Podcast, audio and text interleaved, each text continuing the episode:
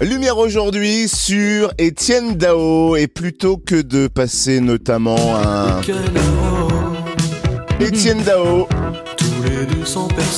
vient au Zénith de Dijon le 9 décembre dans une seule optique.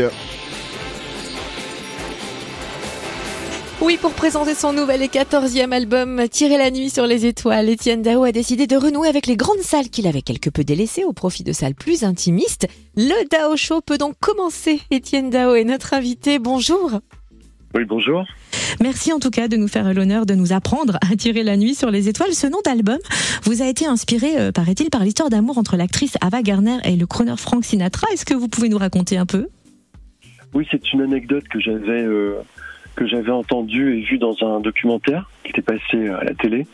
Et je trouvais que la, situation était assez euh, romanesque. Je trouvais que c'était assez fou. Euh, c'est vraiment exactement le genre de type, euh, de, le genre de, choses que l'on folle que l'on fait quand on quand on veut séduire quelqu'un quoi partir dans le désert et tirer la nuit sur les étoiles c'est voilà ça m'a paru une belle une belle image j'ai marqué ça dans un coin de, mon, petit carnet dans lequel je marque mes idées.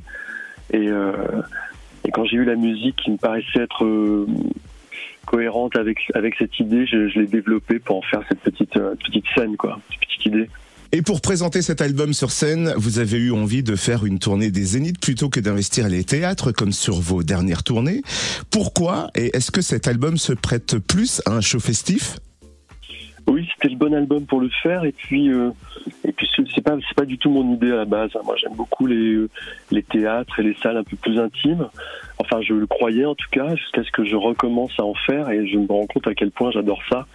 Euh, J'avais eu cette petite, euh, si cette cette sensation aussi de de quelque chose de plus euh, de plus chaleureux quand je fais quand je fais par exemple des festivals quand il y a beaucoup plus de gens. Et euh, c'est vrai que je me suis un peu laissé tenter par mon producteur qui m'a de spectacle qui m'a dit écoute euh, ce serait bien de retourner dans des grandes salles cette fois-ci et au départ j'avais pas du tout envie. Et puis finalement il m'a contaminé avec son idée. J'ai commencé à y réfléchir et puis à trouver des idées. Puis finalement je, je, suis hyper content de ce show. Ça se passe très très bien. C'est un c'est un gros succès et puis on s'amuse beaucoup euh, c'est vraiment très bien. Je crois que les gens aussi euh, sont très très très contents.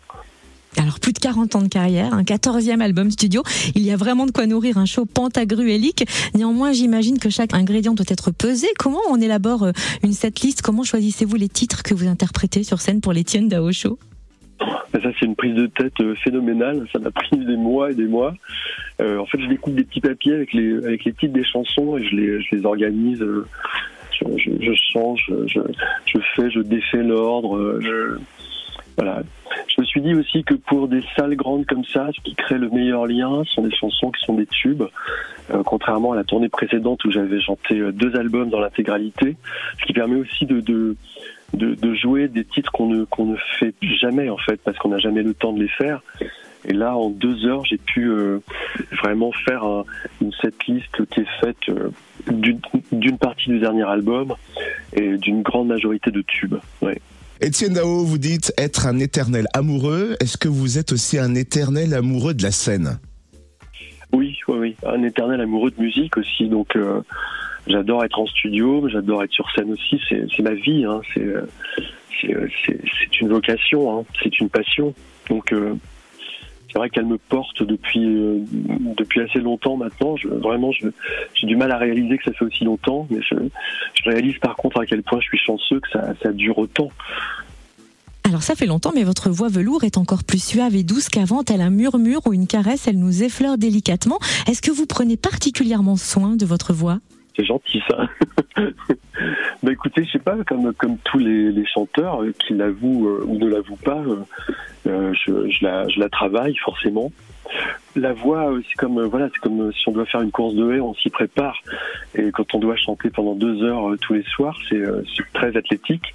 Et donc ça demande une préparation pour pouvoir justement, et par rapport au souffle, et par rapport à ces chansons qui, euh, qui ont l'air simples mais qui sont assez complexes à chanter en fait. Et ça, ça demande de, s'y préparer. Ouais. Eh bien, en tout cas, Etienne Dao, vous serez notre phare, notre ami, voire notre boyfriend le 9 décembre au Zénith de Dijon. Nous allons même utiliser nos lumières de téléphone pour faire briller hein, les étoiles dans la salle. Merci d'avoir été notre invité. Je vous remercie beaucoup. À bientôt.